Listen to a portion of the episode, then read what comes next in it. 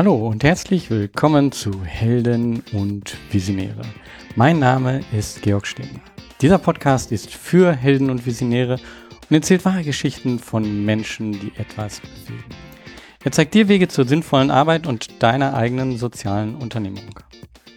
In dieser Folge sprechen wir Christian Deiters und ich mit Markus Sauerhammer. Markus Sauerhammer ist Vorstandsvorsitzender vom Cent e.V. gewesen und gönnt sich gerade eine Auszeit. Warum, was seine Beweggründe dafür sind und wie das so ist, sich eine Auszeit zu nehmen, das erfährst du in diesem Gespräch. Aber wir gehen hier auch noch viel weiter in verschiedene Dinge Richtung Social Entrepreneurship, gesellschaftliche Veränderung, systemischer Wandel, also hier ist wieder viel drin und an dieser Stelle nochmal riesen Dankeschön an Markus für all diese Inputs. Ich persönlich genieße diesen Austausch und ich hoffe, du kannst jetzt auch genießen, was wir hier ja, erzählen und worüber wir hier reden. Lass dich inspirieren. Viel Spaß dabei. Hallo Markus. Hi Georg. Hallo Christian. Hi Georg. Ja, wir sind hier heute zu dritt. Ähm, es gibt kein ganz festes Programm. Wir äh, dachten, wir starten jetzt den Podcast wieder neu und es gibt schon weitere Folgen, die geplant sind, äh, aufgenommen sind. Aber es tut sich ja so viel im Social Entrepreneurship Bereich und ähm, da dachten wir, wir holen uns mal eine Expertise rein. Ähm, ich glaube, die meisten, die im Social Entrepreneurship dabei sind, die haben die Stimme von Markus sofort erkannt, dass das Markus Sauerhammer ist. Ähm, Markus ist dabei und ähm, Christian Deiters und ich, Georg Stebner. Wir unterhalten uns ähm, zum Thema Social Entrepreneurship. Und da fange ich direkt mal mit einer Frage an äh, Markus an. Ähm, was machst du gerade? Weil ähm, ich habe gehört, du bist nicht mehr Vorstand vom Cent e.V. Korrekt. Also ich bin, äh, ich habe, ich würde sagen, ich habe mich erfolgreich überflüssig gemacht ähm, und das habe ich in der Vergangenheit immer gern gemacht. Also wo sind, wo müssen Möglichkeitsräume entstehen? Wo sind ähm, Lösungen sinnvoll? Und ähm, Jetzt, wenn es darum geht, Dinge gut umzusetzen, zu professionalisieren, zu skalieren, viel mit Managementaufgaben sind andere Menschen viel, viel besser als ich. Und wenn man sich jetzt anschaut, ähm, ich glaube, wir haben im Vorstand ein Upgrade bekommen, wir haben in der Leitung Politik ein Upgrade bekommen, also wo Leute einfach ein gutes Handwerkszeug ähm, mitbringen, um da die nächsten Schritte zu gestalten. Und ja, und ich habe mir jetzt ein bisschen Auszeit genommen. Also immer im Hamsterrad laufen. Ich bin ja damals von Start Next direkt ähm, zu seinem übergewechselt, beides ist parallel gelaufen. Und ich hatte in meinem Leben ein paar Mal so Umbruchphasen und eigentlich waren immer genau diese Zeiträume dazwischen, ein bisschen Zeit zum Reflektieren zu haben, ein bisschen nach vorne zu schauen, ähm, mal zu analysieren, wer bin ich, was ist meine Rolle in, diesem, in dieser Welt, aber auch in dieser ja, Umbruchzeit, in der wir gerade stecken. Und ähm, da nehme ich mir gerade ein bisschen Zeit dafür, auch den Akku aufladen, genau. Hm. Bevor ich da jetzt tiefer nochmal gehe, also mich interessiert da noch ein bisschen mehr zu, äh, möchte ich trotzdem Christian mal zu Wort kommen lassen. Äh, ja, wie geht's dir? Wie geht's Social Startups momentan? Was macht ihr momentan? Mhm.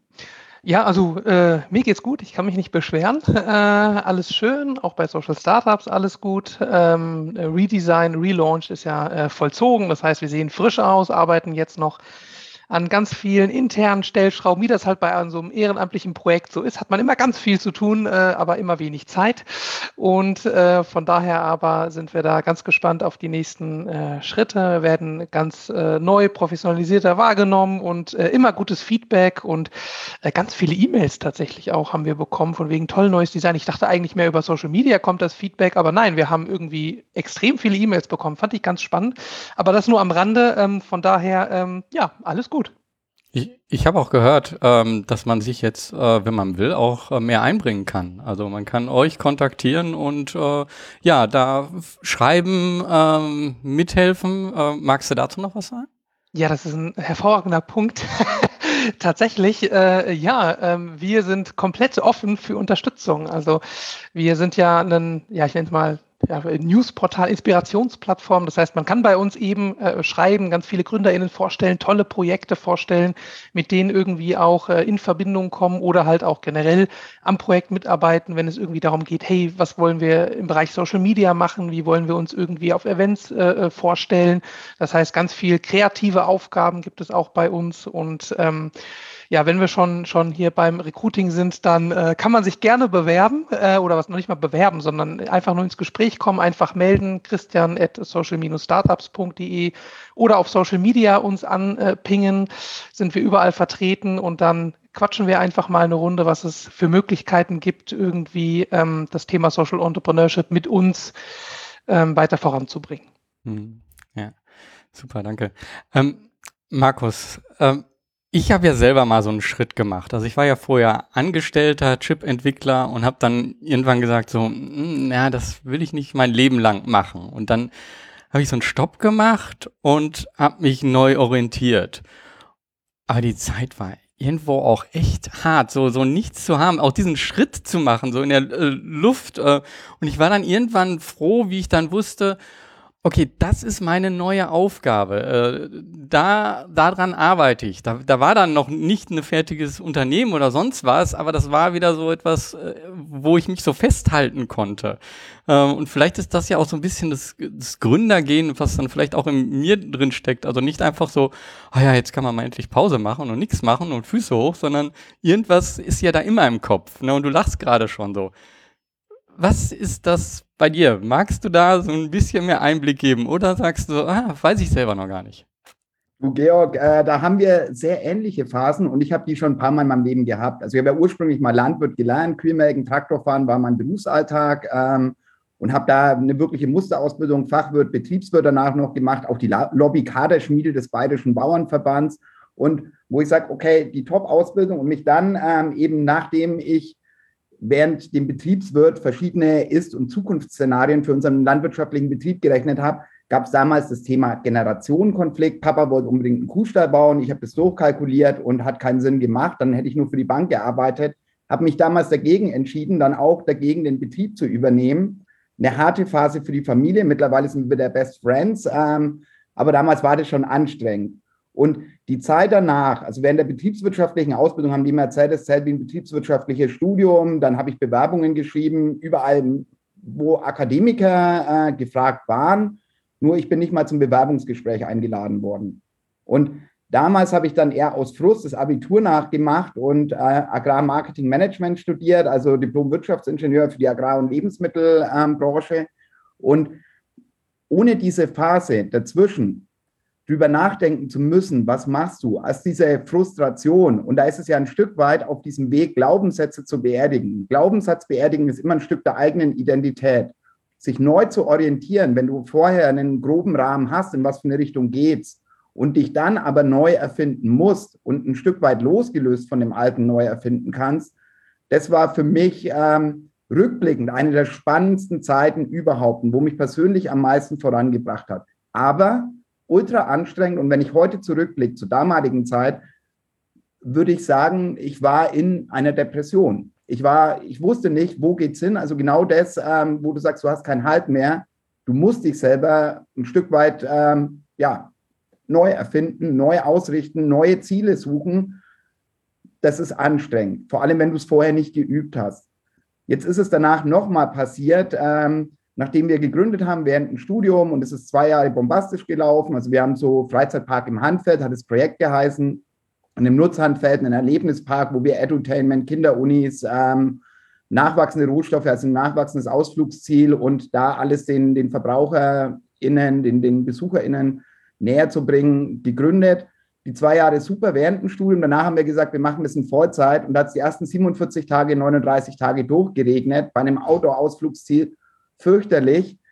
Hat damals auch zu Spannungen im Team geführt. Ähm, und dann haben meine zwei Mitgründer damals gesagt, äh, der eine war es dann, dass er auf dem Bauernhof daheim einsteigen musste, beim anderen war es, dass äh, das zweite Kind unterwegs war und wo er gesagt hat, er braucht einen Job mit Sicherheit und dann wäre ich allein da gewesen. Und damals dieses Gründungsprojekt zu beerdigen, nachdem es hochgehypt wurde, also es konnte jeder live äh, in der Financial Times mitverfolgen, wie viele Besucher hatten wir, wie ist unser Kontostand, ähm, weil wir damals so einen Gründerwettbewerb gewonnen haben. Und dann dachte ich, das ist jetzt ein öffentliches Scheitern, dieses nicht weitermachen.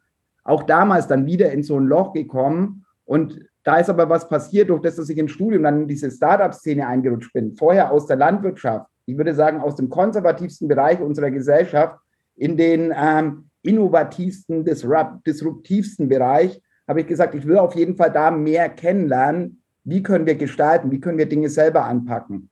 Und nur wieder durch diese Scheitern habe ich mich dann entschieden, nochmal ein MBA zu machen für Innovation, Unternehmensgründung, ähm, habe dann parallel bei einer Industrie- und Handelskammer angefangen, am Anfang nur Gründungsberatung, aber dann viel mit ähm, strukturellen Umbau. Und es waren immer so einzelne Schritte. Und da ist es halt genau diese Phasen, ein Stück weit am Anfang war das nicht gezielt und bewusst, aber sich einen Cut zu gönnen und in diesem Cut einfach nochmal zu reflektieren. Und jetzt gerade mit der Schnittstelle, mit der letzten Schnittstelle Send, so als Lobbyist per Accident, du siehst so viele Dinge, wo Systeme strukturell nicht mehr funktionieren, wo wir nicht mehr auf der Höhe der Zeit sind, die einfach so weitergemacht werden, weil schon immer da ist, ohne dass wir uns darüber fragen, wie müssen wir eigentlich in der Zeit multipler Krisen, eines großen Umbruchs, Systeme, Strukturen wieder auf das ausrichten, dass es gesellschaftliche Mehrwerte schafft. Wertschöpfung mit einer reinen Orientierung auf Shareholder Value ist keine Wertschöpfung mehr, in einer Zeit von planetaren Grenzen, wo wir uns Gedanken darüber machen müssen, wie können wir als Gesellschaft innerhalb der planetaren Grenzen überleben, als globale Gesellschaft und wie können wir ein gutes Miteinander schaffen, also auch die sozialen Themen ähm, in den Fokus rücken und nicht einfach Wertschöpfung als Selbstzweck betreiben. Und da, das sind jetzt die, die Dinge, wo, wo ich ganz oft gesagt habe, es kann ja nicht sein, dass dessen das immer noch so gemacht wird obwohl es eigentlich schon tausendmal besser geht. Und im Endeffekt geht es nur um Besitzstandswahrung, um, um Macht, um äh, Kontrolle und verhindern genau mit dieser Ausrichtung eben das, was echte Lösungen möglich macht und vor allem groß machen kann. Und wir stecken in dieser Umbruchphase. Und die Frage ist halt, gestalten wir sie gut oder aber lassen wir sie einfach über uns kommen, Chaos und das kann man auch aus der Geschichte lernen. Dann wird es meistens nicht gut, dann wird es meistens sehr anstrengend, dann wird es meistens radikal, gewalttätig und ähm, ja, und ich glaube, da kann jeder von uns einen kleinen Beitrag leisten und ich möchte auch an der einen oder anderen Stelle einen Beitrag dazu leisten, dass wir diese Phase gut machen. Und ich glaube, Send, Social Entrepreneurs ähm, an sich leisten da wichtige Beiträge. Und da können auch viele etablierte Akteure ähm, was lernen, egal ob wir in Richtung Wirtschaft, Verwaltung, Wohlfahrt oder auch ähm, politisches System schauen. Ähm, viel von dem Thema Wirkungsorientierung, Lösungsorientierung, Nachhaltigkeit, Langfristigkeit, Zielgruppenperspektive, Empowerment ähm, und die wirklich wichtigen Dinge in den Fokus zu nehmen. Genau. Jetzt habe ich viel gequatscht. Sorry. Nee, alles äh, super, weil du hast im Endeffekt ja schon so ein bisschen auch aufgezeigt, worüber wir jetzt hier alles so reden ähm, können. Ähm, von ja, systemische Änderungen, die wir angehen, welche Grenzen wir einfach haben, ähm, Wertschöpfung, geht das so weiter. Also super, danke. Erstmal noch für alle diejenigen, die diese Geschichte ähm, mit dem, ähm, mit dem Handfeld noch interessiert und was daraus geschehen ist und so weiter. Wir haben ja schon mal einen Podcast aufgenommen. Gerne einfach nach Markus Sauerhammer äh, suchen und da findet ihr dann die ganze Geschichte nochmal. Ähm, aber du jetzt gerade für dich persönlich, ähm, du du hast ja jetzt sozusagen diese Schritte ähm, so jetzt aufgezeigt und ähm, deine, deine Glauben, also der, der, das vielleicht auch, dieser Punkt von den Glaubenssätzen, der ist für mich sehr wichtig, weil den, den, die, der ist mir erstmal überhaupt klar geworden, als ich diesen Cut gemacht habe. Da sind mir viele Glaubenssätze überhaupt erstmal klar geworden, weil vorher ist halt einfach Dinge ganz normal. So. Und ähm, du kannst mir jetzt wahrscheinlich nicht deine Glaubenssätze äh, sagen oder so, aber ist das etwas, woran du momentan, ja, vielleicht auch täglich arbeitest und denkst? Also bist du momentan in einer ähm, persönlichen Entwicklung, um dann die nächsten Schritte zu gehen? Oder bist du in einer äh, Entwicklung, ähm, ja, wo du dich äh, eben genau die Punkte, die du gerade angesprochen hast, fragst und fragst, wo ist da der Hebel, an dem ich was verändern kann? Oder ist es beides? und es ist beides. Also das ist wieder eigentlich schon wieder zu viel vorgenommen für die Zeit. Und da, ich bin jetzt selber gespannt, also ich habe mir keinen definitiven Schlusspunkt gesetzt, aber systemische und persönliche Veränderung hängt enger zusammen, als wie wir das oft im Blick haben. Also da ist es die verrückte Familienstory. Ich glaube, der habe ich das letzte Mal auch schon erzählt, dass wir alle in systemischen Veränderungsprozessen bei uns in der Familie äh, gelandet sind. Also alle ultra traditionell, also die Kinder des Landwirts, der Erstgeborene wird Landwirt, die Zweitgeborene Kinderpflege oder Hauswirtschaftsschule, Hauptsache Vorbereitung auf ihre spätere Rolle als Mutter und Hausfrau, meine Schwester und bei meinem Bruder, der äh, Schreiner gelernt hat. Und heute arbeite ich an systemischen Veränderungsprozessen auf der Metaebene.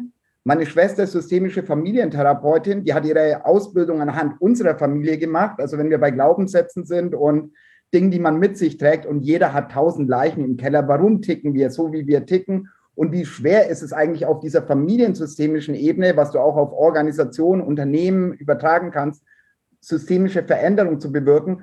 Und mein Bruder, Physiotherapeut heute, System Mensch. Und da ist es, um die Frage wieder zusammenzubinden. Er hat ähm, eine Story gehabt, wo ich mich selber immer wieder ertappt fühle. Er ist in seinem Behandlungsraum, zwei Patienten sitzen im Warteraum und der eine sagt, sag mal, ähm, machst du eigentlich die Übungen, wo dir der Sauerhammer mitgibt? Und der andere schmunzelt ein bisschen und sagt, na, ich mache es halt so, dass es gut ausschaut, wenn ich es bei ihm vormachen muss. Das heißt, wir tun so, als ob wir eine Lösung machen, zeigen das den Leuten, aber in Wirklichkeit machen wir es nicht. Wenn du jetzt viele Unternehmen anschaust aktuell, ist es genau das Gleiche. Und ich glaube, es ist nicht eine Böswilligkeit, nicht von den Leuten im Warteraum und nicht von den Unternehmen, die das so weitermachen, sondern da sind wir wieder bei dem Thema der Glaubenssätze. Wir verharren einfach in Mustern. Und diese Umbruchzeit ist immer für mich ein Stück weit persönliche Weiterentwicklung. Also das Thema lebenslanges Lernen habe ich schon während der Zen-Zeit versucht umzusetzen. Vier Tage inhaltlich arbeiten. Die vier Tage war ich auch angestellt. Ein Tag als Kreativtag für persönliche Weiterentwicklung, lesen, an mir arbeiten. Und das hat auch zwischendurch, also Aufbauphase hat es nicht geklappt, zwischendurch hat es geklappt und dann kam Corona und dann Wir versus Virus und Bundestagswahl, dann hat es wieder nicht geklappt. Und da habe ich mich selber geärgert, weil eigentlich sind genau diese Zeiten wichtig, dass du an dir arbeitest, da auch mal hinschaust, aber wichtig auch Dinge gerade lassen. Also gerade wenn du so mit systemischer Familientherapie, wenn du mit Coachings anfängst, dann gibt es ja 100.000 Baustellen, wo du an dir arbeiten kannst und genauso wie die Veränderungen an großen systemischen Dingen enormer Kraftakt sind, sind das auch für dich persönlich oder zumindest für mich war das jedes Mal so, an den eigenen Gewohnheitsmustern zu arbeiten, an ja, sich wieder zur Weiterbildung zu zwingen, hört sich jetzt blöd an, aber indem, wenn du im Hamsterrad läufst und tausend Dinge da sind und du eh hinten dran bist, dann ja, mache ich irgendwann, mache ich noch mal einen Kurs gewaltfreie Kommunikation oder setze mich mit äh, den Theorien der systemischen Veränderungen intensiver, intensiver auseinander und dann macht man es doch wieder nicht. Und das mache ich jetzt in der Phase ein Stück weit erstmal, also das allererste ist Zeit für mich auch zu nehmen, also mal wieder zu lernen, was heißt langweilen, Zeit für Freunde zu nehmen, die ich zu sehr vernachlässigt habe, Zeit für die Freundin zu nehmen, Familie, die ganzen Kids, ähm, die ja alle in Süddeutschland ähm, rumwuseln und die den Flausenonkel auch zu wenig sehen, um da wieder hinzugehen, aber dann eben auch ähm, die Sachen Inner Work und ähm, dann, was sind die nächsten Baustellen, auf die ich mich stützen will. Genau. Und viel mit Leuten treffen, die auch an ähnlichen Schnittstellen arbeiten, Dialog suchen, Kaffee trinken, einfach mal quatschen und ohne Agenda in ein Meeting reinzugehen und zu schauen, was sich dabei entwickelt und was für Eindrücke das man mitnimmt. Und ähm, da kriege ich jedes Mal jede Menge Inspiration und bin ich mir auch sicher, dass wir da wieder ein paar Sachen haben, wo ich einiges mitnehme. Und das ist ja immer das, sich darauf einlassen und dann ernsthaft zuhören und richtiges Zuhören, merke ich zumindest bei mir, klappt am besten, wenn der Kopf frei ist und ähm, wenn nicht schon sieben Termine im Anschluss sind und äh, noch zwölf offene To-Dos da sind und du permanent mit einem schlechten Gewissen durch die Gegend läufst. Ja. ja.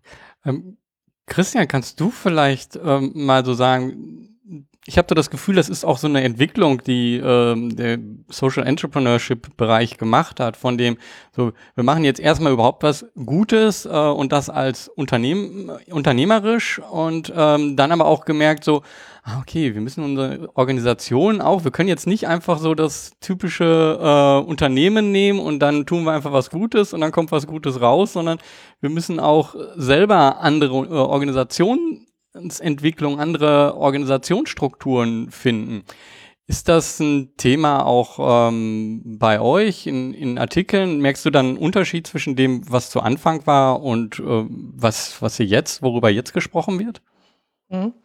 Ähm, ja, finde ich schon. Also am Anfang, äh, als wir angefangen haben, ähm, 2000, gut 2012, da gab es generell noch nicht so viel, aber so in der generellen Anfangszeit, sagen wir es mal so, ähm, da war halt immer so ein bisschen der Tenor, okay, Hauptsache irgendwie was, was Gutes, irgendwie was in der Richtung machen, aber das war noch nicht so richtig durchdacht irgendwie. Also das war auch oft irgendwie Hauptsache erstmal irgendwie gründen und dann gucken, vielleicht irgendein Geschäftsmodell nehmen und das irgendwie dann so ein bisschen versuchen, social zu machen, green zu machen. Aber jetzt äh, merkt man schon seit ein paar Jahren, dass sich wirklich auch systematisch Gedanken gemacht wird, dass wirklich von vorne bis hinten das richtig sozialunternehmerisch aufgezogen wird, dass wirklich auf Impact geguckt wird. Also da ist auch, hat auch dahingehend so ein Umdenken stattgefunden, dass man sich auch einfach mehr Informationen über das Thema halt holen kann, um zu schauen, wie, wie geht man denn sozialunternehmerisch eigentlich an Dinge irgendwie ran? Also äh, früher, glaube ich, war das immer noch so ein bisschen ein Problem. Es gab noch relativ wenig Beratungsstellen, wenig Förderprogramme, dass man da einfach in der Richtung noch nicht so ja, systemisch halt gedacht hat. Und mittlerweile hat man halt die Möglichkeit dazu und das hat schon eine andere Qualität auch an Gründungen, zumindest finde ich das, die jetzt mittlerweile aufschlagen. Mhm. Falls das die Frage beantwortet. Ja. Ähm, mich würde nochmal interessieren, Markus, so, äh, wie, wie siehst du denn so systemisch, also was, was denkst du, also das ist natürlich ein Riesenfeld, so systemisch handeln, systemisch, aber was ist für dich so die Essenz äh, dabei, wenn, wenn dich jemand fragt, oder ich frage dich jetzt so, also systemischer Wandel, ähm, wir müssen da etwas tun, aber wo fange ich da an? Wo achte ich da drauf? Äh, wie gehe ich daran? Also ich bin da mittlerweile ziemlich radikal. Ich sage, ähm, wir haben viele Lösungen, wir haben die ganzen Antwortbausteine, aber wir binden die Dinge noch nicht zusammen. Also wir brauchen stärker, und da spielt Social Startups, da spielen die Meta-Akteure auch wieder eine große Rolle. Also wer macht wirklich Sektorarbeit und Sektorarbeit, um den Sektor voranzubringen? Und da, um, um das ähm, auf eine größere systemische oder die größeren systemischen Veränderungen ähm, zu schieben, möchte ich zwei Erlebnisse erzählen. Das eine war eine Partei, die vor der Bundestagswahl, also natürlich wieder genervt. Ähm, hier, ihr müsst mehr Social Entrepreneurship, neuer Wahlprogramm, hier Vorschläge. Und dann hat mich irgendjemanden aus dem Vorstand angerufen, hat gesagt, hier ähm, aus, aus dem Vorstandsbüro, ein Referent, und hat gesagt, hier Markus, ist super, was ihr uns zuschickt, aber da kommt auch die Stiftung Verantwortungseigentum, der Bundesverband Nachhaltige Wirtschaft, die Gemeinwohlökonomie. Jeder legt uns so ein Paper hin, das sind irgendwie große Schnittmengen da, aber das Ganze ist noch kein Gesamtkonzept. Könnt ihr nicht ein Synthesepapier machen und dann das Ganze ganzheitlicher darstellen. Und das war so ein Baustein, wo du sagst, für große systemische Veränderungen brauchst du Politik, weil sie gestaltet die Rahmenbedingungen. Die entscheiden, welche Art der Wertschöpfung wird belohnt und was wird ähm, bestraft, benachteiligt, sanktioniert, verboten etc. Das heißt, da eben zu überlegen, wie können wir uns professionalisieren und vor allem, wie können wir die verschiedenen progressiven Bewegungen zusammenbinden, weil wir haben immer noch zu viel Egos da wo es darum geht, ich weiß es aber besser als die anderen, obwohl es, wenn wir die großen systemischen ähm, Fragen anschauen, minimale Unterschiede sind im Vergleich zu dem, was die Status Quo-BewahrerInnen, und ich habe ja mal für eine Status Quo-Verteidigungsorganisation gearbeitet, die Kammern ähm, machen ja nicht unbedingt die progressivste Wirtschafts- und Zukunftspolitik. Und dass diese Akteure zusammenkommen. Da ist auch eine der Ideen, die, die mir nicht mehr aus dem Kopf geht, eine Art BDI der Zukunftswirtschaft, wo du sagst, wie können wir diese ganzen progressiven systemischen Akteure besser zusammenbinden und da in ein Netzwerk, in einer Dachorganisation zusammenzubringen, um dann auch besseren Input, bessere Arbeit leisten zu können. Und das ist mir beim zweiten Ergebnis, also wichtig, das, was wir dann fürs Wahlprogramm vorgestellt haben, das wurde dann mit Vorständen und der kompletten Parteispitze diskutiert. Und man sieht, wenn man sich zusammentut, dann hat man eine ganz andere Relevanz, die eine dieser Organisationen alleine überhaupt schaffen kann und damit einen viel größeren systemischen Hebel. Und das heißt, da hat es funktioniert punktuell und da in Strukturen, in Systeme das Ganze zu gießen, dass du sagst, nicht, wir müssen uns zusammenfinden, weil jetzt Wahl ist, sondern auch unter, innerhalb der Legislaturperiode, in der Vorbereitung. Und Lobbyarbeit ist Beziehungsarbeit, dass wir eben ein verlässlicher Partner für Politik und Verwaltung werden bei der Umsetzung von zukunftsorientierten Programmen. Und dafür braucht es Metastrukturen und die Arbeit muss professionalisiert werden. Das hat mir auch bei einer eher, ähm, sage ich mal, nicht ganz für progressiven Fortschritt bekannten Partei eine, eine Referentin gesagt, wo sie gesagt hat, also die sehr aufgeschlossen für unsere Themen war, aber wo sie gesagt hat, Markus, bei den progressiven Verbänden habt ihr ein allgemeines Problem. Ihr macht eine super gute Oppositionsarbeit, aber ihr macht eine scheiß Regierungsarbeit. Regierungsarbeit heißt Förderprogramme vorzuschreiben, heißt Gesetzestexte mitzuentwickeln, Vorschläge zu machen. Ähm, und da sind wir einfach zu klein, um in der Geschwindigkeit agieren zu können. Und auch da ist es nochmal eine Synergie rauszuholen und dann eben zu sagen, hey, wie schaffen wir es, dass wir gute Regierungsarbeit machen, weil die Regierung sucht nach Lösungen. Aber da ist es wieder wichtig, das mehr ganzheitlich zu denken, gemeinsam zu denken und nicht in lauter kleinen Inseln, wo die Lösungen am Ende zu klein für die Regierung sind, um was groß national ähm, zu skalieren oder dann europaweit zu skalieren, wenn Lösungen da sind. Und das liegt auch viel an uns. Und deswegen bei mir mittlerweile ist das Wichtigste, für eine weitere Sektorentwicklung brauchen wir eine Professionalisierung von Meta-Akteuren. Da hat ja Send jetzt das Empower Now auch gemacht, viel in Richtung Kooperationsprojekte. Das Wirtschaftsministerium plant ja jetzt mit ähm, React for Impact, quasi da auch nochmal ein Programm, wo es darum geht, Meta-Akteure zu stärken. Das BMBF ähm, arbeitet an äh, Bausteinen dazu. Und da ist es halt wichtig, dass wir gemeinsam darauf hinarbeiten, dass wir ein Stück weit Egos hinten anstellen und mehr, wie können wir ein guter Sektor werden und dann in kooperativ äh, Denkmustern zu arbeiten, zu sagen, natürlich muss ich schauen, dass ich am Ende meine Finanzierung zusammenbekomme. Aber wenn jemand anderes irgendeinen Baustein besser kann, warum soll ich da Kompetenzen und Ressourcen aufbauen? Warum teilt man nicht besser Ressourcen untereinander und schaut, dass da Dinge vorankommen? Ich hoffe, ich habe jetzt nicht so abstrakt äh, ge gequatscht, aber ich glaube, für die Sektorentwicklung mehr Netzwerkarbeit, mehr Strukturaufbau, dass Dinge gut funktionieren und wir professionelle Arbeit machen können. Und vielleicht nochmal äh, zweiter Baustein, Schnittstellen schaffen zu etablierten Sektoren und Grenzen. Und da Ideologie befreit, wir leben in dieser Welt, in der wir heute leben. Und uns bringt das krasseste Bashing nichts, wenn wir nicht sagen, okay, wie können wir Dinge besser machen und da Dinge praktisch umsetzen. Und bei großen Transformationsprozessen war es fast immer so, dass die erst im Kleinen irgendwo funktioniert haben, bevor sie dann wirklich groß gemacht wurden. Und ähm, sowas können wir auch quasi gemeinsam mit diesen Sektoren erproben. Aber da ist es wichtig, Angst davor zu nehmen, egal ob wir jetzt in Richtung Wirtschaft gehen, in Richtung Wohlfahrt gehen, in Richtung Verwaltung gehen, dass wir hier irgendwas übernehmen wollen, kaputt machen wollen, sondern eigentlich geht es darum, gemeinsam bessere Lösungen zu schaffen und ähm, da die unterschiedlichen Stärken der einzelnen Sektoren miteinander zu verknüpfen. Da sehe ich auch riesiges Potenzial. Bei Social ist äh, jetzt so ein Projekt, ähm, wo es darum geht, mit der Wirtschaft ähm, zum Beispiel Schnittstellen zu machen. Ja, Mhm. Ja, ich glaube, diese Schnittstellen ist das, was ähm, immer mehr angegangen wird, aber die, die Art zu sprechen, die Kommunikation ist ja schon sehr unterschiedlich, äh, weil du hast gerade äh, am Anfang hast du eben davon gesprochen, Wertschöpfung äh, und äh, Social Entrepreneur äh, denken eher an Wirkung. So, und wenn ich dann da eben äh, gucke, äh, bei Wertschöpfung, ja, okay, dann investiere ich, dann habe ich wieder Wertschöpfung und dann geht's äh, gut. Und bei, äh, wenn ich auf Wirkung gehe, dann investiere ich, dann habe ich Wirkung, aber wie kriege ich jetzt das Geld für die Investition? So, ähm, also das heißt, da sind zwei unterschiedliche Sprachen, zwei unterschiedliche Denkweisen. Ähm, und wie, wie kriegen wir die zusammen? Ähm, und vielleicht konkret so die Frage, so etwas wie, ähm, wir versus Virus hat es ja versucht, sozusagen dort auch viele Leute aus ganz unterschiedlichen Bereichen zusammenzubringen. Ähm, aber ist jetzt vielleicht mein ganz persönliches Gefühl, es waren halt viele Menschen, die was Gutes tun wollten, ein paar Unternehmen, die, ähm, die sagten, okay, wie können wir auch etwas ändern? Wir wollen uns davon inspirieren lassen. Ähm, aber das waren diejenigen, die eh schon so an der, ähm, an der, an der äh, Seite standen und vielleicht Social Entrepreneurship sich angeguckt haben. Und dann sind Leute aus dem Social Entrepreneurship-Sektor äh, gekommen und haben das Ganze begleitet, damit das auch äh, in die Umsetzung äh, kommt. Wie ist da dein Eindruck? Äh, brauchen wir solche Programme oder ähm, denkst du an in eine ganz andere Richtung?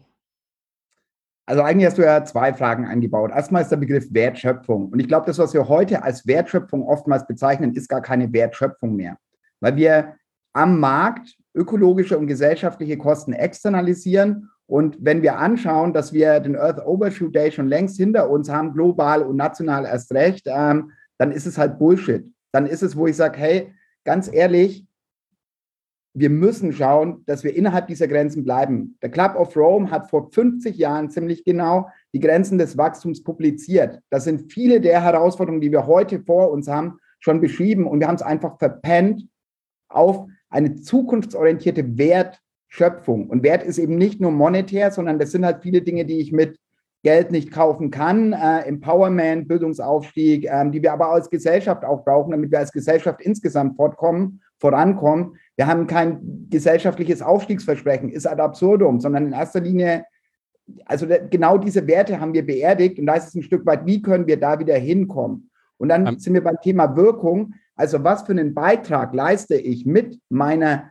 Wertschöpfungskette, um ein bestimmtes Problem, Herausforderung zu lösen und nicht auf andere Probleme verstärken einzugehen. Und da merkt man schon, das ist komplex und das ist herausfordernd. Und sobald man ein bisschen reinschaut, da sind wir auf dem Weg. Aber wir sind noch lange nicht am Ende. Und die zwei Dinge äh, zusammenzudenken, finde ich super wichtig. Und da muss man auch sagen, die neue Bundesregierung hat ja auch beschlossen, dass er den Jahreswohlstandsbericht eben ähm, oder Wirtschaftsbericht ähm, in den Wohlstandsbericht umwandelt und dass soziale, ökologische Parameter zukünftig auch erfasst werden. Und das ist, glaube ich, das Wichtige, diese Parameter mit reinzu, äh, reinzunehmen. Und dann kommen wir automatisch zu einer Wirkungsorientierung, wenn diese Ziele dann auch monetären oder andere Arten von Belohnungen, Bestrafungen nach sich ziehen, wenn wir da nicht drin bleiben. Und für mich sind Social Entrepreneurs da auch wieder die Transformationshelfer für etablierte Akteure aus Wirtschaft, Wohlfahrt, ähm, Verwaltung und wo da, sage ich mal,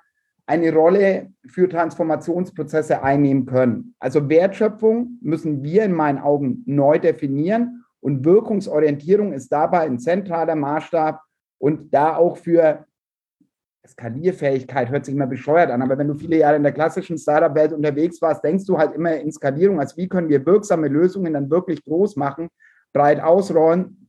Und da ist, ähm, um auch ein praktisches Beispiel und das irgendwo greifbar zu machen, in, in Holland, jetzt spreche ich es mit Sicherheit wieder äh, falsch aus, Burzorg ähm, ist ein ambulanter Pflegedienst und der insgesamt ähm, quasi beliebteste Arbeitgeber des Landes ist als Pflegedienst der durch eine durch dezentral organisierte Teams und durch die Nutzung der Digitalisierung insgesamt nicht nur beliebtester Arbeitgeber, beliebtester Pflegedienst, sondern auch noch mal 40 Prozent günstiger ähm, als wie klassische ambulante Pflegedienste ist, als die, das klassische System.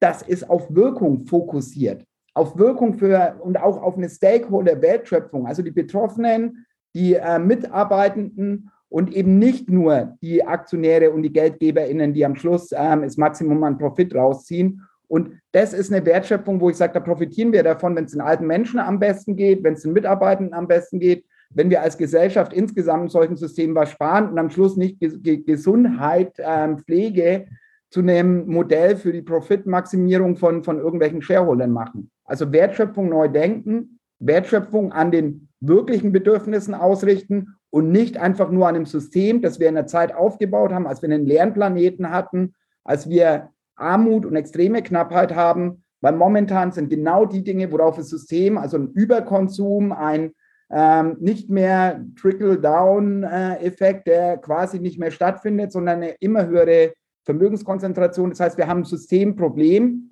das nicht mehr den Zweck erfüllt für das, was wir als menschliche Gesellschaft, Zivilisation eigentlich brauchen. Das Neudenken. Aber ich glaube, alle... das Virus oder hast du da noch Rückfrage bevor? Ne, ja, also ähm, ich glaube, diejenigen, die diesem Podcast hier zuhören, die werden dir vollkommen zustimmen und wunderbar. Ähm, nur wenn jetzt, ich sage mal, jemand, der liberal ist, äh, mache ich jetzt mal so einen Stempel da drauf ähm, und, und, du sagst dann ja Wertschöpfung und äh, machst dann eine Kritik daran, dann würde die Person, ist das vielleicht direkt, ja Kapitalismuskritik, Freiheitskritik, ähm, wo kommen wir dort hin? So, also an, an, der Stelle, wenn du da sozusagen, da haben wir dieses Kommunikationsgap, was ich halt angesprochen habe. Ähm, da kommst du dann ja nicht weiter. Also ich, ich sehe da genau die Schwierigkeit. Wie finden wir eine Sprache, wo die dann sagen so, yeah, endlich haben wir da mal, also es geht hier gerade nicht weiter und endlich ist da mal äh, jemand, der das äh, sagt und der uns hier aus diesem äh, Mist rausziehen äh, will. Weil momentan, so wie du das gesagt hast, ist das, glaube ich, immer noch ein Gegeneinander. ist es. Und dieses Ring wird noch lang gehen und da hast du es halt wieder, also wieder, wenn du ein paar Mal über den Tellerrand fällst, dann beerdigst du ja Glaubenssätze. Ich war am Anfang in der konservativen Landwirtschaftsblase und äh, danach in der konservativen Wirtschaftsblase eine Zeit lang unterwegs. Ähm, und wo du sagst, okay, da werden Glaubenssätze mit sich herumgetragen. Also ich habe in der Landwirtschaft habe ich einen Deckungsbeitrag für Kühe ähm, durchkalkuliert. Und wo du sagst, okay, die, die Rinderhaltung, die Milchviehproduktion, die Fleischproduktion ist ein Riesenemittent von, Emittent von ähm, Treibhausgasen. Ich habe damals in der Ausbildung nicht gelernt, dass diese Energie, die ich zuführe in Form von Futter und nur ein bisschen was kommt als Fleisch raus, dass das dazwischen dann klimaschädliche ähm, Gase werden. Und es wurden auch keine CO2-Kosten innerhalb der Produktion berücksichtigt, wo du sagst, allein das, was, äh, was wir ein Gap haben zwischen dem aktuellen CO2-Preis und den realen Kosten, das ist ein Vielfaches von dem, was wir jedes Jahr an Hartz IV ausgeben, was wir an die nächste Generation auslegen. Da muss es in die Bildung. Und da ist halt jeder einzelne Akteur, der verstanden hat, wir können Wertschöpfung nicht so weitermachen wie aktuell, ist jemanden, wo das bereichert, jemanden, wo da die Menschen zu kritischen Denken, und das ist eben, wir haben noch nicht die perfekte Lösung, aber die perfekte Lösung ist nicht Kommunismus oder Kapitalismus, sondern wir haben im Endeffekt in der Form, wie es momentan stattfindet, zwei gescheiterte Systeme und müssen überlegen, was brauchen wir für die Zukunft. Und ich finde es bescheuert, wenn wir momentan im Großteil der Gesellschaft immer das diskutieren über Systeme, die wir als Antworten auf die industrielle Revolution entwickelt haben. Wir leben heute in einer Zeit der digitalen Revolution und gleichzeitig einer ökologischen, multiplen Herausforderung, ähm, wo, wo, du sagst, wir brauchen andere Systeme. Wir brauchen Systeme, die das in den Blick nehmen, dass wir zukunftsorientierte Wertschöpfung machen. Und da bin ich bei dir. Das wird ein ultra anstrengender Ritt. Ökonomie sehe ich auch mittlerweile plurale Ökonomie, wo sich viele Studenten auch ähm, an den Unis, ähm, sag ich mal, aufbegehren oder mit Infinity Mannheim ja eigene sozialunternehmerische Netzwerke bauen, weil sie sagen, die klassische Gründungsförderung, ähm, die Sachen, die an der Uni entwickelt werden, ähm, die berücksichtigen das nicht. Und da haben wir wieder ein systemisches Problem. Also wenn du dir den deutschen Start-up-Monitor anschaust, dann siehst du, das am wenigsten genutzte Unterstützungsangebote, obwohl mittlerweile viele, also über ein Drittel im Bereich Social Entrepreneurship und Green Tech ist, am wenigsten genutzte Unterstützungsangebote sind aktuell nachhaltigkeitsbezogene Angebote, weil von der öffentlichen Hand, vom Staat, der Verwaltung eben nur einseitig auf eine Copycat-Strategie aus dem Silicon Valley, Shareholder Value, Exit-orientierte Startups als einzige Antwort genommen werden. Das muss sich verändern. Da brauchen wir die Diskussion und wir brauchen Menschen, wo das anpacken und jetzt merkt schon, also wir können da noch eine halbe Stunde weitermachen. Das ist was, wo nicht eine Person, eine Organisation kann, sondern da wieder in Netzwerken zu sagen, wer kümmert sich um was? Wie schaffen wir es, dass die richtigen Leute zusammenkommen? Wie schaffen wir es, dass ein Wissenstransfer da ist? Wie schaffen wir es, dass Punkte, die noch nicht perfekt sind, die wir noch nicht wissen, dass wir nach und nach die, sag ich mal, weißen Flecken auf dieser Zukunftslandkarte tilgen, aber das nicht mit, nur mit philosophischen und, und ähm, theoretischen Diskussionen, sondern das immer kombiniert mit einem Umsatz. Und da kommen wir eigentlich schon äh, Richtung Wir versus Virus, wo du sagst, Political Prototyping, Dinge umsetzen, zu schauen, dass es funktioniert, immer wieder abzudaten. Also das ganze Thema Agilität ähm, in einer Zeit der Digitalisierung. Wir nutzen die Potenziale momentan viel zu wenig, um unsere großen Herausforderungen zu lösen, die damit einhergehen. Und das ähm, würde ich sagen, Wir versus Virus war ein Prototyp. Und du hast, also so wie du es gesagt hast, das waren viele Menschen, die auf einmal alle durch den Lockdown, also die Idee kam ja aus Estland. Vielleicht da, dass wir da noch mal ganz kurz drauf eingehen, weil, glaube ich, vielleicht nicht jeder mitbekommen hat, wie Virus versus Virus entstanden ist. Am Sonntag vorher, vor Wir versus Virus, haben die in Estland einen Hackathon mit über 1500 Menschen aus der digitalen Zivilgesellschaft, nennen wir es mal, ähm, hat die Regierung gemeinsam einen Hackathon umgesetzt, hat ihn innerhalb von, ich weiß nicht, ein, zwei Tagen organisiert die haben ja da schon bessere Strukturen, etablierte Strukturen.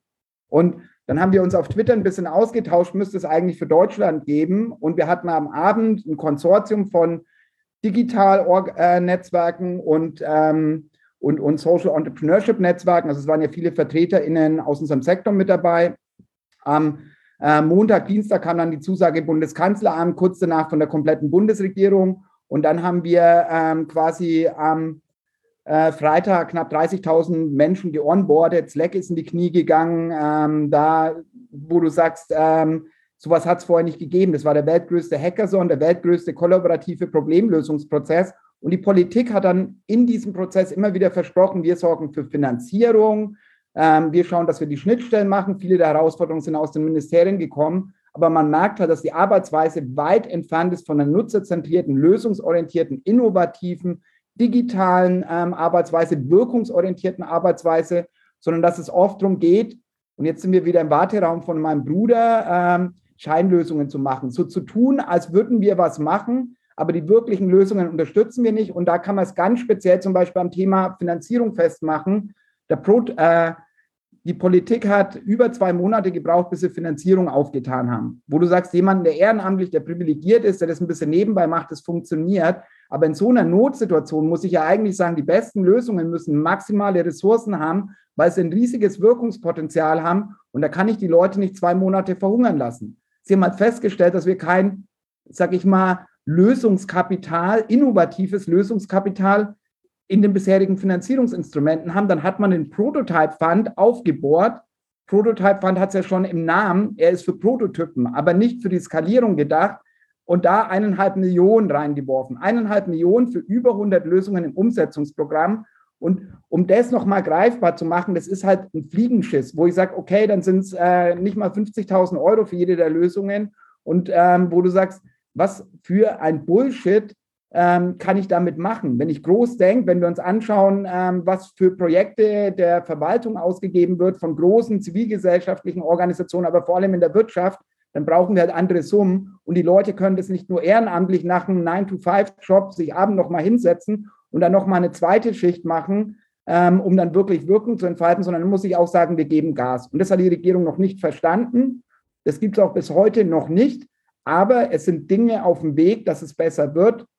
Und ähm, ja, und eigentlich müssten wir das dann auch mit Gesetzgebungsverfahren. Also danach gab es ja noch Update ähm, Deutschland, jetzt gibt es die Alliance for Ukraine. Und wo du sagst, lass uns da Political Prototyping machen. Also wenn wir Probleme lösen, dass wir auch hinschauen, wo sind systemische Hürden und lasst uns dafür, und jetzt äh, auch das hat die Regierung im Koalitionsvertrag, Freiheitszonen, Experimentierzonen ähm, quasi ähm, schaffen, wo wir einfach mal ausprobieren können, wo wir Gesetze vielleicht auch neu denken und dass man die iterativ weiterentwickelt. Und das ist halt weit weg von der aktuellen Realität.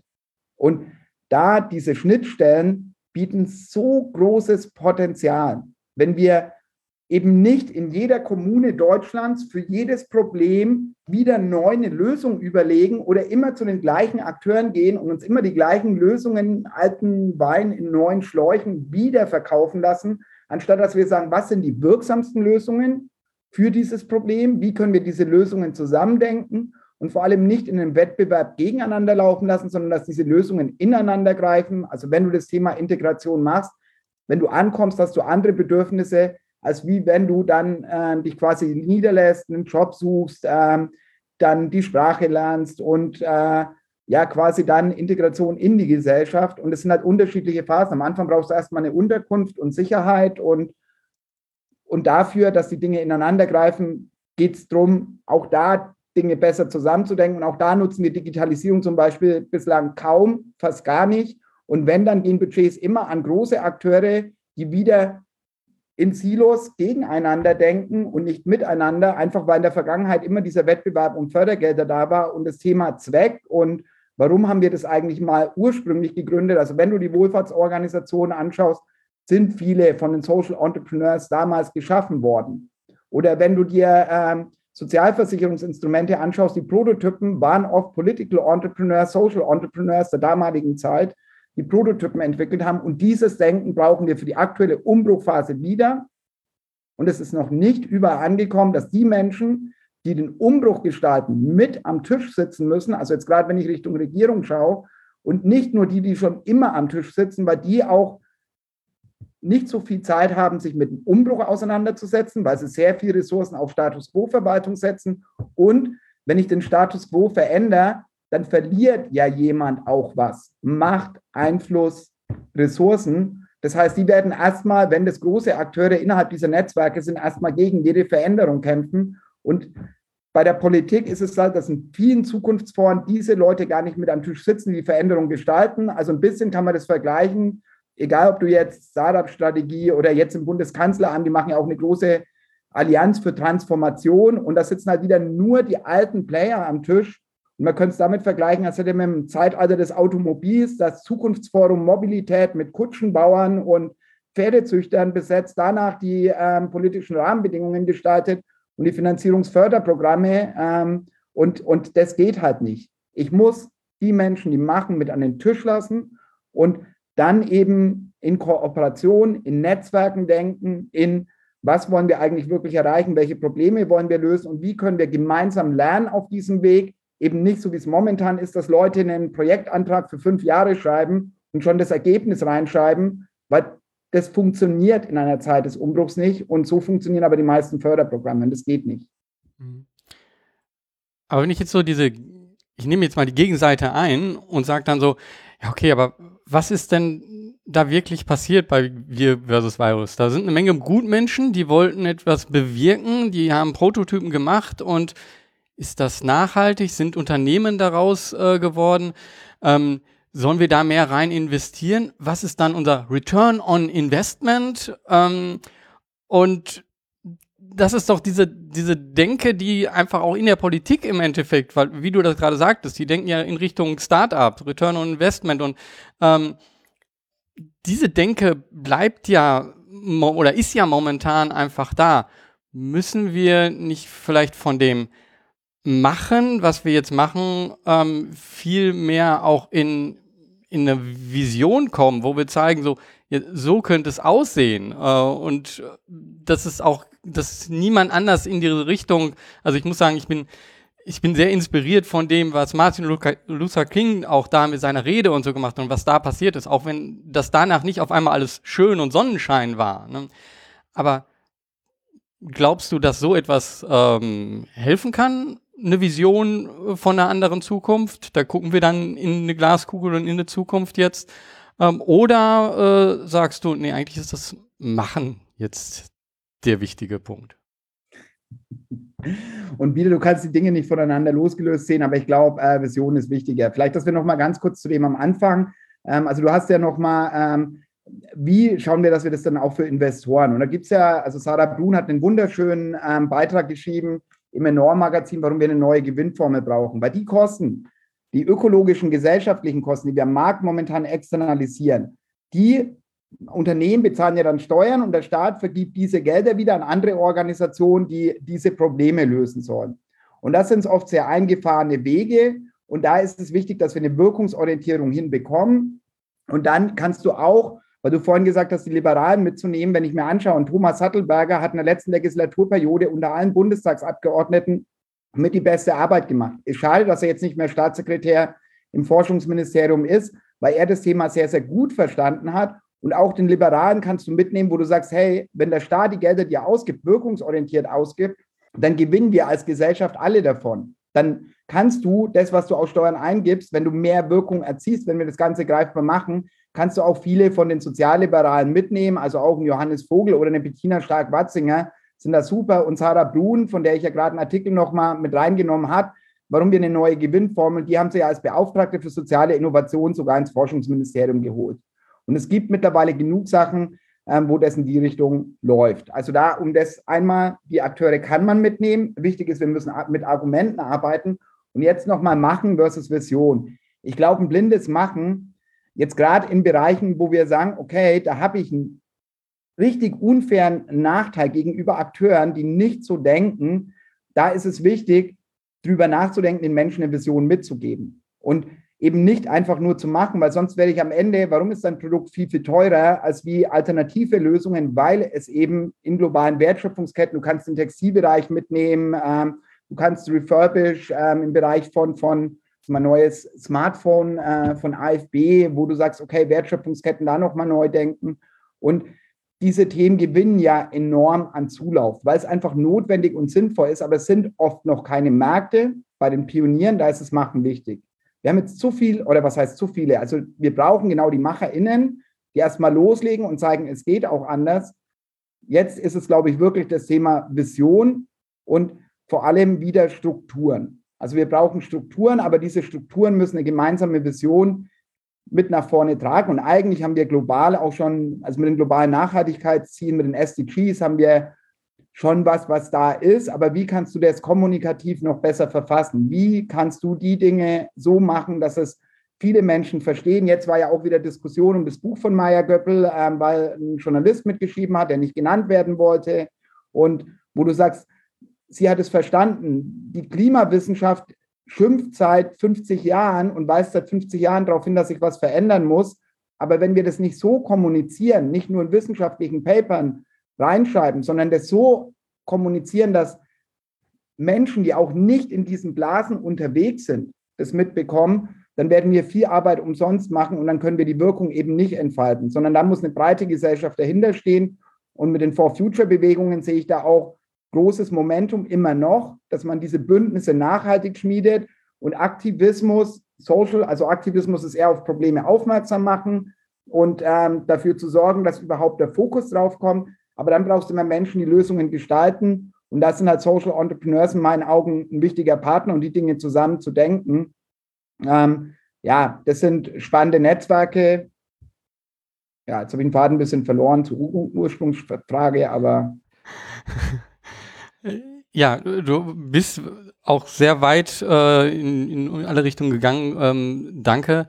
Ähm, vielleicht vielleicht sch äh, schaust du noch mal so in, der, in die Zukunftsblase, äh, wie äh, Blase, äh, nee, eigentlich meinte ich äh, Kugel, ja. Ähm, also in die Zukunftskugel, in die Glaskugel, ähm, was glaubst du denn, wie sich das Ganze äh, entwickelt mit den, mit den ganzen Krisen momentan? Also wenn, wenn du jetzt auf die Straße gehst, dann äh, sagen die meisten wahrscheinlich so, oh Gott, oh Gott, und äh, wir werden alle sterben. Ähm, und dann gibt's aber auch andere, die vielleicht momentan etwas leiser sind und sagen so, nee, ähm, wie sieht das für dich aus? Ähm, was denkst du?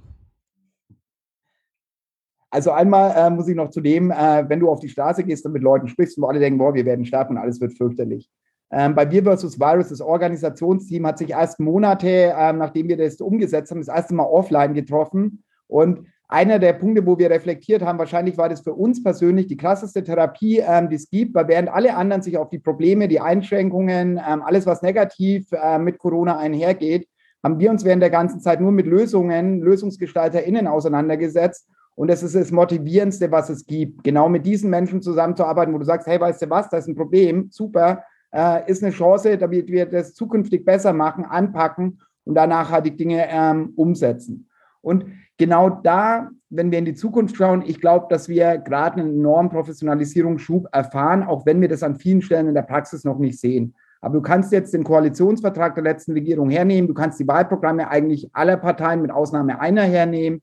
Jeder hat erkannt, dass diese Themen eine größere Rolle spielen. Fast jeder will am Thema Finanzierung arbeiten. Ähm, auch die aktuelle Bundesregierung hat zum Beispiel das Thema mit den nachrichtenlosen Vermögenswerten aufgenommen.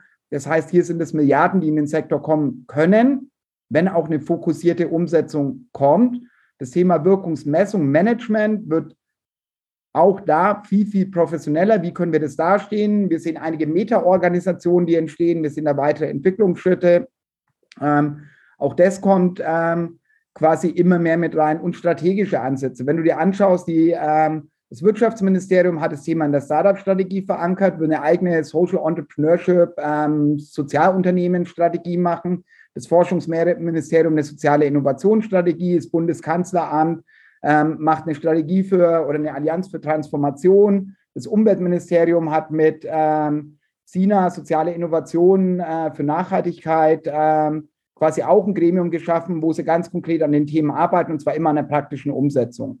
Und da, glaube ich, werden wir in den nächsten Jahren einige sehen, vor allem auch im Bereich der Wirtschaft. Ich habe vorhin das Thema bei Social. Social Entrepreneurs können super Begleiter für klassische Unternehmen sein, um ihre Wertschöpfungsketten mehr auf ökologische ähm, und gesellschaftliche Nachhaltigkeit zu transformieren, indem dass ich einfach einen Akteur, der momentan drauf kackt, was mit der Welt passiert und mit zukünftigen Generationen oder auch mit den aktuellen Generationen, dass ich den austausche mit jemandem, der genau ein Empowerment, ähm, wieder das Aufstiegsversprechen, die Sachen mit reinnimmt.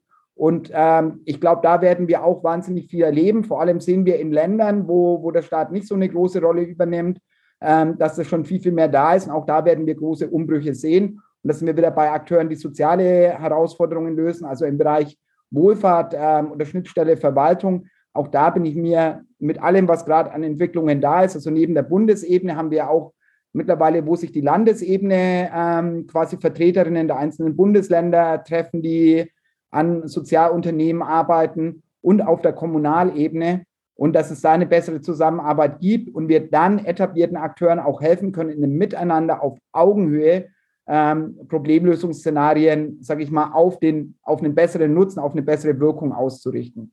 Also ich glaube, es geht weiter, aber es wird immer herausfordernd bleiben, es wird immer anstrengend bleiben, weil der Sektor an sich, die Akteure des Sektors, jeder einzelne von uns ähm, in der Gesellschaft auch, wir müssen auch an uns arbeiten. Du bist bei dem Thema Inner Work vorhin gewesen. Was sind eigene Glaubenssätze? Was ist eine Vision für die Zukunft? Wie wollen wir das gemeinsam in Worte fassen und lasst uns gemeinsam daran arbeiten und nicht über Probleme oder dass irgendjemand was nicht perfekt macht, ähm, den Großteil der Diskussion und der Zeit darauf verwenden, Aufmerksamkeit darauf verwenden, sondern wirklich auf das gemeinsame Gestalten von Lösungen. Und ähm, ich glaube, auch da entstehen mehr Netzwerke, mehr Bündnisse, mehr Menschen, die zwischen Sektoren wechseln und wo das dann nach und nach zu einer Professionalisierung ähm, der Arbeit, der Wirkung führen wird. Also ich glaube, es kommen großartige Zeiten. Es gibt massig Probleme zu lösen. Es werden nicht weniger, wenn wir die Kristallkugel hernehmen. Die aktuellen Maßnahmen, die Politik, Wirtschaft und andere Bereiche machen, reichen nicht aus.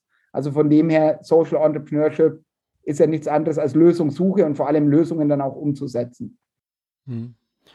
Christian, magst du da auch nochmal so deinen Blick in die Zukunft so allgemein ähm, sagen? Wie, wie glaubst du, entwickelt sich Social Entrepreneurship oder Gesellschaft allgemein? Äh, weiß ich nicht, mhm. wie weit du das fassen willst.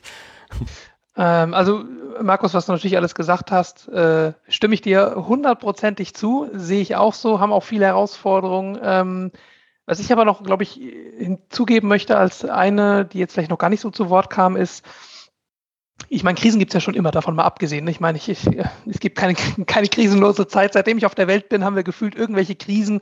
Aber gerade mit den aktuellen ähm, unterschiedlichen Krisen, die wir haben, die auf einmal zusammenwirken, da bin ich doch tatsächlich gespannt, inwieweit Social Entrepreneurship da doch irgendwie ins Bremsen kommt. Da bin ich mir so ein bisschen unsicher, weil natürlich oftmals die falschen Leute am Tisch sitzen, äh, die dann vielleicht äh, doch mal gucken, irgendwie, ach, wo sparen wir irgendwie ein und dann sehen die halt manchmal die Relevanz nicht, weil die mit dem Thema vielleicht auch gar nichts anfangen können, ähm, weil sie noch nicht in diesem Denken sind, ähm, was Social Entrepreneurship eigentlich alles bewirken kann und warum das so wichtig ist. Von daher bin ich mal gespannt.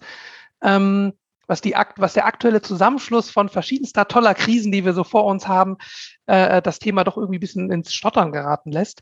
Ähm, aber insgesamt sehe ich das auch so. Also Social Entrepreneurship hat in Deutschland eine großartige Zeit vor sich, weil es unglaublich viele äh, Probleme gibt, die wir aber lösen können. Wir haben ja unglaublich viele Lösungsansätze, die es ja auch schon gibt.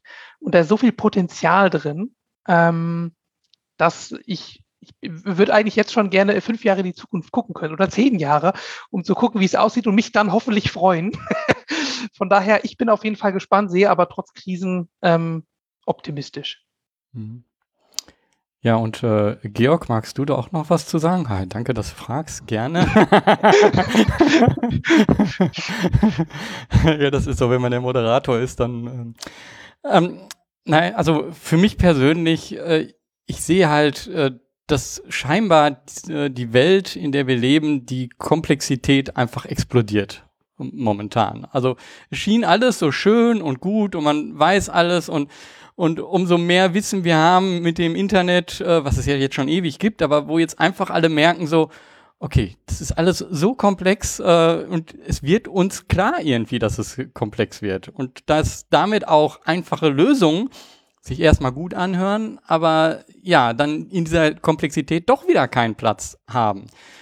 Und um zum, zum Persönlichen sozusagen dann zu äh, kommen, also ich habe Schwierigkeiten damit, ähm, so, ähm, oder nein, sagen wir, sagen wir es anders.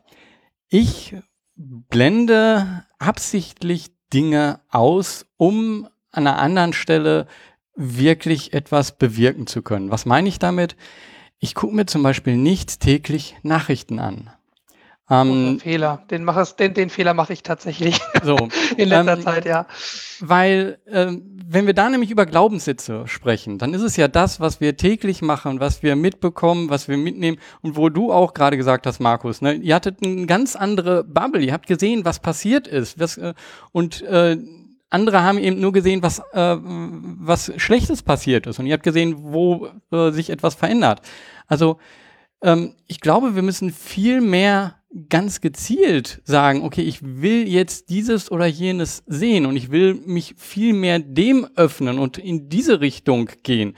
Und ich muss nicht alles verstehen, ähm, was passiert und auch nicht alles Schlimme in dieser Welt verfolgen und dazu eine Meinung äh, haben. Und ich habe für mich gemerkt, so, äh, irgendwo, ja, igel ich mich ein, kann man, da, äh, kann man das da sagen, aber das hat eine Kraft in mir freigesetzt, dass ich dort viel mehr bewirken kann, ähm, weil dadurch einfach was frei wird.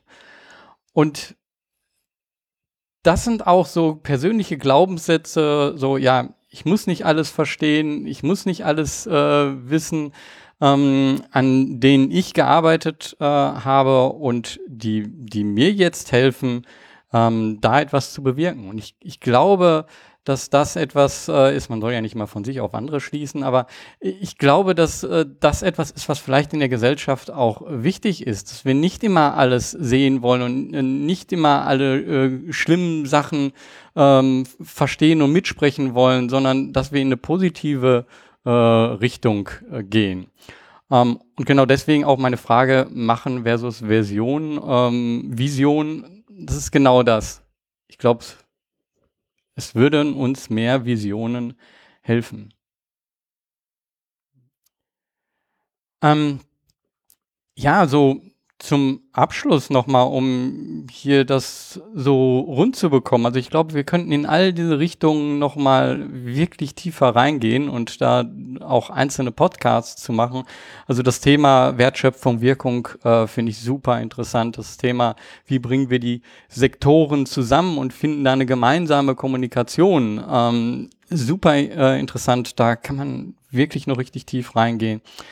Ähm, aber bei, bei all diesen Fragen, wenn, wenn jetzt hier Personen zuhören, die sich fragen so, okay, sollte ich jetzt ähm, ein Social Startup, eine Sozialunternehmung gründen? Sollte ich das jetzt äh, angehen? Ähm, was ist eure Meinung? Christian, vielleicht magst du da mal ähm, anfangen. Also was ist dein Gedanke dazu? Ähm, macht das momentan Sinn oder hm, sollte ich vielleicht auch ähm, eher sagen, ja, ich gucke mal, wo es andere Akteure gibt und dann eben in Richtung Kooperation denken ähm, und mich dem Ganzen anschließen? Obwohl, das war jetzt schon wieder ein Entweder-Oder. Blöde. Also, äh, sollte ich oder. etwas machen? Sollte ich etwas äh, machen ähm, oder ja, ist das äh, doch alles zu viel. Ja, äh, nee, also ich finde auf jeden Fall machen, ja. Ob man sich jetzt irgendwo einbringt bei einem existierenden Projekt Startup oder ob man selber was macht. Ich meine, es gibt ja auch immer mehr Förderprogramme äh, in dem Bereich, zum Beispiel soziale Innovator oder auch andere Bundesländer ziehen nach. Das heißt, ähm, man bekommt ja Unterstützung. Ist ja nicht so, dass man dann irgendwie ähm, ganz alleine das irgendwie stemmen muss. Also da gibt es ja auch schon Partner oder, äh, oder Förderprogramme die damit ansetzen. Ähm, und was ja viele auch, glaube ich, ähm, nicht so auf dem Schirm haben, ist, man muss ja nicht gleich volle Kanne in die Selbstständigkeit rein, alle Stricke irgendwie äh, reißen lassen woanders äh, und dann irgendwie komplett neu anfangen. Man kann ja auch mal ähm, neben dem Beruf anfangen, sich darüber ein Bild zu machen, was möchte ich eigentlich machen, schon mal da irgendwie in der Richtung starten, sich mit Wirkung auseinandersetzen und äh, schon mal da irgendwie im Kleinen irgendwie anfangen. Also generell finde ich, ähm, wie gesagt, Krisen gibt's immer. Äh, und ich finde, das sollte kein, kein Thema sein, jetzt dann irgendwie zu sagen, oh, wir haben viele Krisen, nee, ich mache da jetzt nichts. Sondern ähm, wenn man die Möglichkeit hat, ähm, sollte man sich immer mit dem Thema auseinandersetzen, auch den Mut haben zu gründen, äh, weil es lohnt sich. Und wenn es nur am Ende einfach eine neue Erfahrung ist, die einem Leben weiterbringt, ähm, so oder so, Daumen hoch. Hm. Ja, ähm, Markus, magst du da auch nochmal deine Gedanken zu geben? Also ich glaube, wir brauchen mehr Collective Impact als wie Heropreneurship. Also bevor man eine Idee gründet, ein Social Startup, ein Sozialunternehmen, erstmal schauen, was gibt es eigentlich draußen. Weil wir das Rad nicht immer wieder neu erfinden müssen und viele von diesen Basislösungen und Produkte ein bisschen günstiger, ein bisschen nachhaltiger zu machen. Wenn ich das von klein auf starte und die Wertschöpfungsketten das nicht hergehen, ist es gut, erstmal mit etablierten Akteuren zu sprechen, sich mit denen auszutauschen und dann zu schauen, kann ich bei denen lernen. Deshalb wieder viel mit Impact, ähm, also wo ich dann sage, Collective Impact, wie können wir verschiedene Akteure, die auf das gleiche Problem lösen, zu einer besseren Zusammenarbeit äh, bemühen. Da ist zum Beispiel das, was Project Together, wie die ihre Programme aufbauen, finde ich super. Aber genauso die Bürgermutstiftung, ähm, die mit dem Open Transfer Accelerator ja auch viel, wie können wir Netzwerken skalieren, Social Franchising ähm, werden da Modelle. Und wo ich sage, wie können wir es gründen auch einfacher machen? Wie können wir es einfacher machen, dass Menschen mitwirken bei getesteten, bei wirksamen Lösungen, ähm, die gut funktionieren? Auch eine spannende Entwicklung ist sowas wie Entrepreneur in Residence, hat man oft bei klassischen Startup-Inkubatoren äh, oder, oder ähm, Akteuren gehabt. Und da sehen wir auch immer mehr. Also VivaCon Aqua oder Soul Bottles mit Soul Incubator, also wo etablierte Akteure ähm, Newbies helfen, Lösungen umzusetzen, auf die Straße zu bringen. Und ja, also das Wichtigste ist, erfindet das Rad nicht neu, schaut euch vorher an, wer was schon macht, tut euch mit den Leuten zusammen, tauscht euch mit denen aus und wir brauchen aber Menschen, die umsetzen, Dinge auf die Straße setzen und im Zweifel machen und auch wenn es nicht funktioniert, ihr werdet dabei zu ExpertInnen für eine bestimmte Problemlösung. Ihr habt einen Weg gelernt, der nicht funktioniert. Dann gibt es immer noch 99 andere, die ihr ausprobieren könnt, wie es funktioniert. Und so entstehen neue Dinge, das Scheitern als Lernen begreifen, als persönliche Entwicklung begreifen. Also machen ist besser als nicht tun. Hm, ja. Am besten immer zusammen. Da möchte ich noch so eine kleine Gegenrede äh, stellen. Und zwar, äh, du hast ja gerade gesagt, wir, wir, äh, also das Rad nicht neu erfinden, aber auf der anderen Seite hast du ja vorher auch gesagt, so, wir müssen die Förderlandschaft zum Beispiel ändern. Also wir können nicht so weitermachen. Ähm, also als Beispiel, das ist ein Thema, was mich gerade so ähm, interessiert. Ne? Wie geht man daran, wenn man auf der einen Seite sagt, so, okay, ich habe hier eigentlich eine Idee, die ist disruptiv, dann kommen wir wieder in die Startup-Kommunikation-Art, äh, so, das ist disruptiv, aber gleichzeitig will ich ja Kooperation. Ähm, äh, was ist da deine Erfahrung? Also ähm, wie geht man da kommunikativ mit um, wo man sagt so, ja, die fördern, ihr könnt nicht so weitermachen, äh, liebe Stiftung oder so, ähm, so funktioniert das nicht, ihr müsst kooperieren, ähm, aber gleichzeitig kommt hier mit ins Boot, äh, lasst uns gemeinsam etwas machen, aber übrigens, äh, das, was wir vorhaben, wird anders sein, als das, wie ihr das momentan macht. Also, ist das nicht beides so dann auch wieder schwierig gegeneinander? Was ist dein Gedanke dazu? ähm, also du musst dir jetzt anschauen, Wagniskapital, also die Politik spricht total gerne von Zebra-Startups oder ähm, von Collective, also wenn du jetzt genossenschaftliche Gründungen anschaust. Spannend, die beiden Bewegungen, Plattform-Koop-Bewegung, also digital globale Genossenschaften und das Zebra-Movement, wurden von zwei deutschen Auswanderern, ähm, einmal ähm, ist es die, die Anja Scholz, äh, auf jeden Fall auch Scholz mit Nachnamen und einmal der Trepper Scholz, die nicht miteinander verwandt sind, aber beide mit deutschen Wurzeln in den USA diese Gegenbewegungen gemacht haben.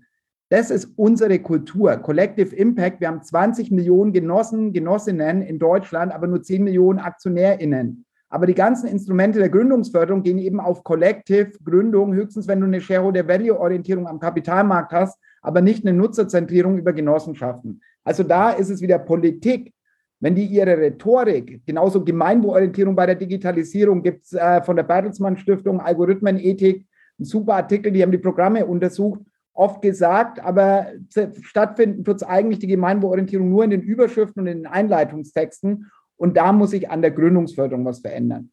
Aber wir können trotzdem einfach machen. Wir haben über Crowdfinanzierungsinstrumente eine Möglichkeit, Leute mitzunehmen. Wir haben immer mehr Stiftungen, die progressiv unterwegs sind, da gute Arbeit machen. Vorhin haben wir uns mal kurz über die Schöpflin-Stiftung, die dann auch wirklich in struktureller systemischer Veränderung denken und nicht einfach nur in Projektchen für eine Broschüre.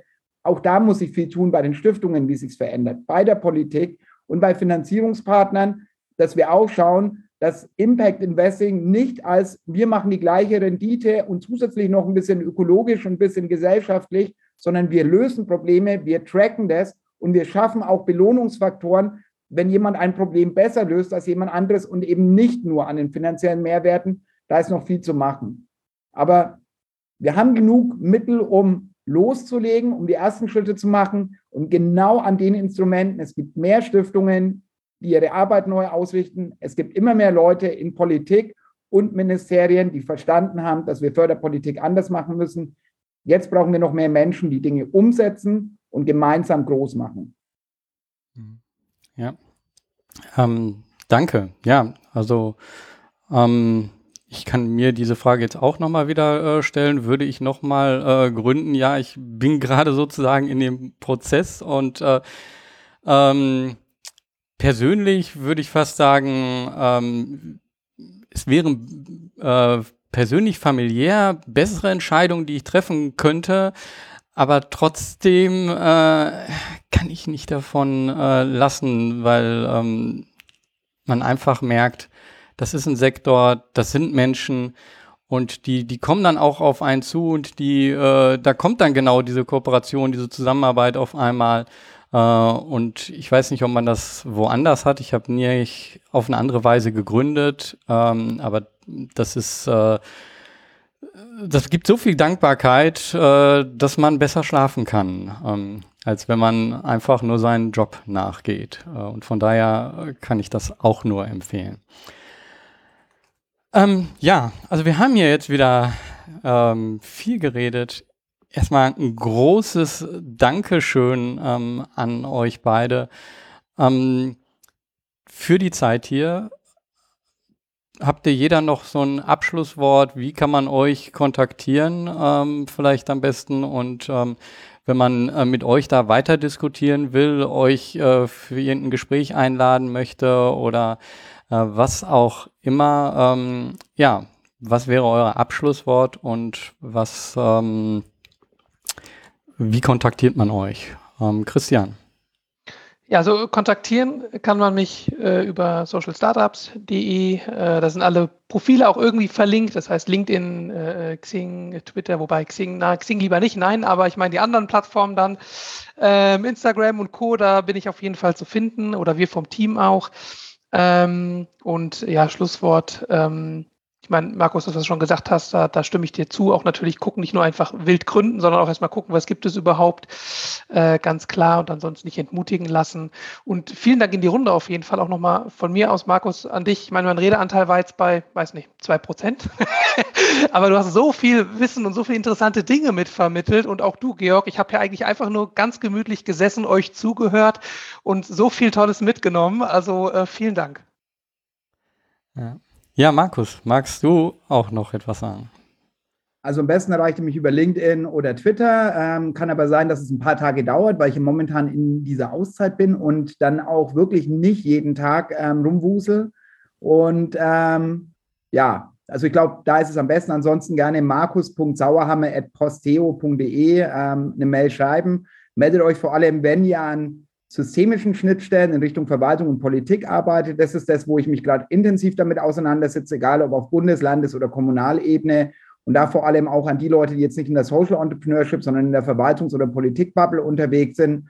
Ähm, ich freue mich immer über komplementären Austausch und Blickwinkel aus den anderen ähm, Bereichen. Also da gerne melden, ähm, gemeinsam geilen Scheiß auf die Straße setzen, damit wir diese enkelfähige Zukunft auch wirklich hinbekommen. Und ja, darauf freue ich mich.